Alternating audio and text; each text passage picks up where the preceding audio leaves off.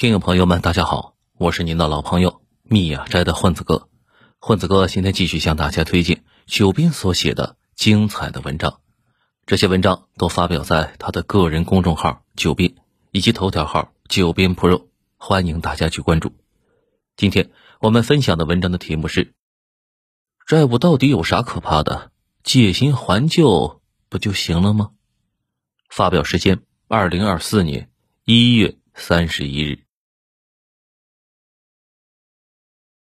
总有小伙伴说：“那么明显的一个原因，你为什么不说呢？这不明摆着吗？明显却不说，只能说不能说嘛。”我的原则是：假话不说，真话挑着说。这两年最热门的话题无疑就是生育率、房地产和债务。关于债务，有个一直以来的问题困扰着大家：直觉上觉得债务太高对未来不好。可是又觉得国家控制着印钞机，直接印就得了，哪来的那么多事儿呢？今天咱们就给大家解释一下。首先要说，借新还旧这个操作呢是非常正常，也是非常普遍的，甚至在极端情况下，政府完全可以说今后的债不还了，只还利息。这个不单是可以的，历史上也是存在过的。比如荷兰，荷兰是现代金融的祖师爷，他们之前呢一直在借新还旧。后来烦了，说是要发一种不还本金的债券，只付利息。什么意思呢？就是你借给政府一万块，政府呢给你一张借条，今后每年凭着这张借条给你五百块，百分之五的收益率，相当于你买了个百分之五且无风险的理财产品，也凑合。当时呢，有很多老财就把自己的钱借给了荷兰，每年利息给孩子，自己安心去死了，有效避免了孩子想证明自己不是个废物，把钱给证明没了。那这时候就有个问题了，如果你不是老财，你一开始准备今后慢慢吃利息，哪天后悔了怎么办呢？荷兰人啊，早就想好了，他们有国债的二级市场，你要是不想要这张债券了，完全可以去二级市场里卖给那些有需要的人。如果全社会的赚钱机会多，大家可能看不上这百分之五的收益，你这张债券想卖掉是比较费劲的，可能得降价才能卖掉它。如果赚钱机会少，整个市场大家都想要你这个百分之五的理财产品，你还可以涨价卖出去。现在的美债呢也是这样的，这个债券的价格也是实时波动的。当然了，后来发现这么干呢没必要。如果不想还钱只还利息，借新还旧一样能达到永续债的目的。但是永续债卖出去就不好回收了。但是这里有个最最关键的问题：如何让大家持续的把钱借给你呢？这答案呼之欲出，就是信用。大家敢买你的债券，你得承诺大家不能偷摸、大规模印钱还债。毕竟那样做呢，一时是痛快了，可是大家都不是傻子，将来再也不借给你了。比如你的债券承诺收益是百分之五，你一年多印了百分之百的钱，那么这种情况下呢，脑子有问题才会买你的债券呢，甚至脑子有问题才持有你的货币呢。注意，不是不能印。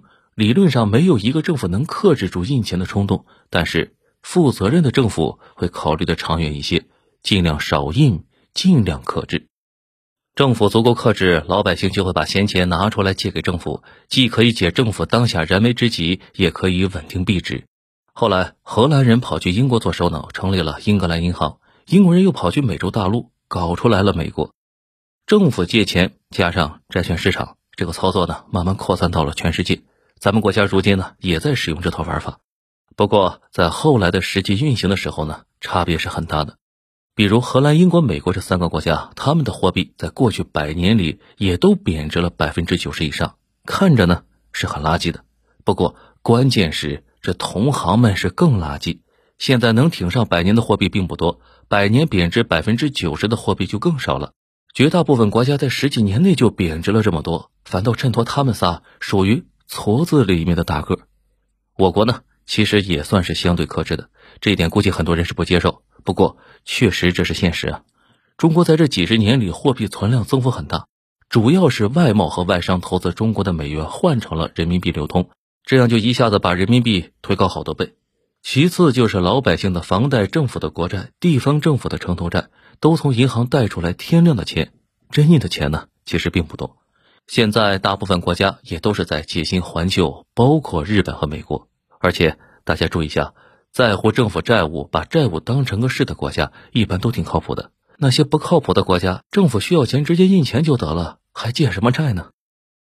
比如前段时间热议的阿根廷，阿根廷就是那种根本没有任何信誉的国家，政府需要钱那就随便印，导致老百姓手里有了比索就要抛掉，抛完了就会贬值。如果能换成美元，那就赶紧换，以至于阿根廷民间本币和美元并行使用，老百姓存美元抛本币。现在大家懂了为什么他们那个新总统要把自己的货币废掉，换成美元了吧？因为没有什么经济学知识的阿根廷老百姓也意识到，那个比索那就是纯垃圾，就是不断印钱洗劫老百姓的，不如赶紧废掉。这种对自己国家货币深深的失望，咱们是体会不到的，也就理解不了他们的魔幻行为。还有土耳其也是个奇葩，他们的年利率比俄罗斯都高。百分之四十五啊！可是这货币呢，依旧在疯狂贬值。去年五月的时候，一百美元能换一千八百里拉，现在呢，都能换三千了。大家想想，贬值了多少？他们的老百姓对本国货币失去了信任，疯狂的存美元、欧元，甚至存人民币，拿到自己的货币就赶紧抛掉，抛晚了又贬值了。大家看出来了吧？国债是个稳定器，是一种承诺。政府通过借钱这个行为向老百姓保证将来会通过财政收入还钱，而不是印钱，保持大家对货币的信赖。这时候，大家思考一个问题：如果国家是一个个人，他欠了一大笔钱还不上了，想借新还旧，什么条件下才是安全的呢？首先，这个人是向前发展的，将来的收入得比现在高，这样借了更多的钱，将来也是能还得上的。其次，他得还得上越来越高的利息。那我们国家的债务怎么样了呢？一般来讲，衡量债务规模的大小要比较债务和 GDP 的比值。就好像普通人欠三百万崩溃了，亿万富翁欠这么多钱，那却不是个事儿。日本是百分之二百六，美国是百分之一百二十六，中国比较复杂，因为地方政府通过城投债，到底欠了多少债，可能谁都说不清。不过按照问的统计，中国大概是百分之一百一十七。有些数据说是中国百分之七十七，这就是没算城投债了。由此可见，我国的债务呢不算离谱。不过之前那种借债发展的模式肯定是玩不下去了。而且债务这东西啊，跟雪球似的，滚起来是非常可怕。